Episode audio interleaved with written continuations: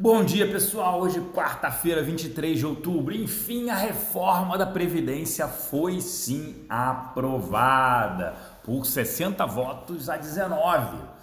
Quatro votos a mais do que no primeiro turno no Senado. Economia de 800 bilhões de reais se o Senado né, vier a rejeitar os dois destaques que devem ser votados hoje. Enfim, a maior reforma em 30 anos da Previdência.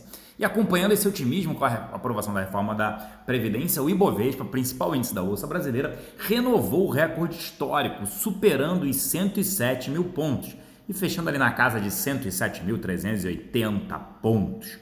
Paulo Guedes, ministro da Economia, já falou que espera que o Congresso tenha, abre aspas, boa vontade com as demais reformas. Vem por aí a administrativa, tem também o Pacto Federativo e a tão falada reforma esperada tributária. Aliado a isso, o ministro espera que o Congresso aprove o texto paralelo da Previdência, com a inclusão de estados e municípios. Não adianta fazer só reforma no âmbito federal se estados e municípios não fizerem né, a reforma da Previdência.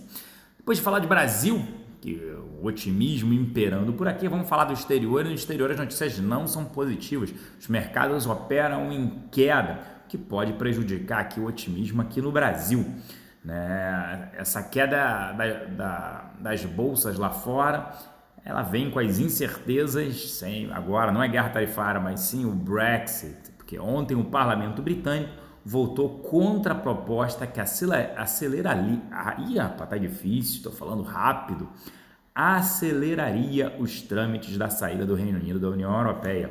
Isso torna muito difícil que o processo ocorra até semana que vem, dia 31 de outubro, data limite é, concedida pela União Europeia para a saída, né, resolução do Reino Unido saindo da União Europeia. O mercado né, já trabalha na expectativa de uma nova extensão no prazo. Aliado a isso, vale a pena sim aí mais atenções em relação aos balanços corporativos. Fico, né, sigo extremamente otimista com o Brasil, inflação controlada, juros em queda ainda, ciclo de queda ainda não terminou, é, o país voltando a crescer, gerando emprego, reformas deverão ser aprovadas, as outras também. Então é sim um, um, um, cenário otimista. É óbvio que lá fora pode estar pesando, mas a gente tem olhando os mercados emergentes, o Brasil vem se destacando aí. É, nesse cenário, por mais que lá fora de incertezas, a gente deve ter um fluxo positivo para o Brasil. Licitações, concessões, privatizações para gerar mais emprego, o país voltar a crescer. Eu fico por aqui.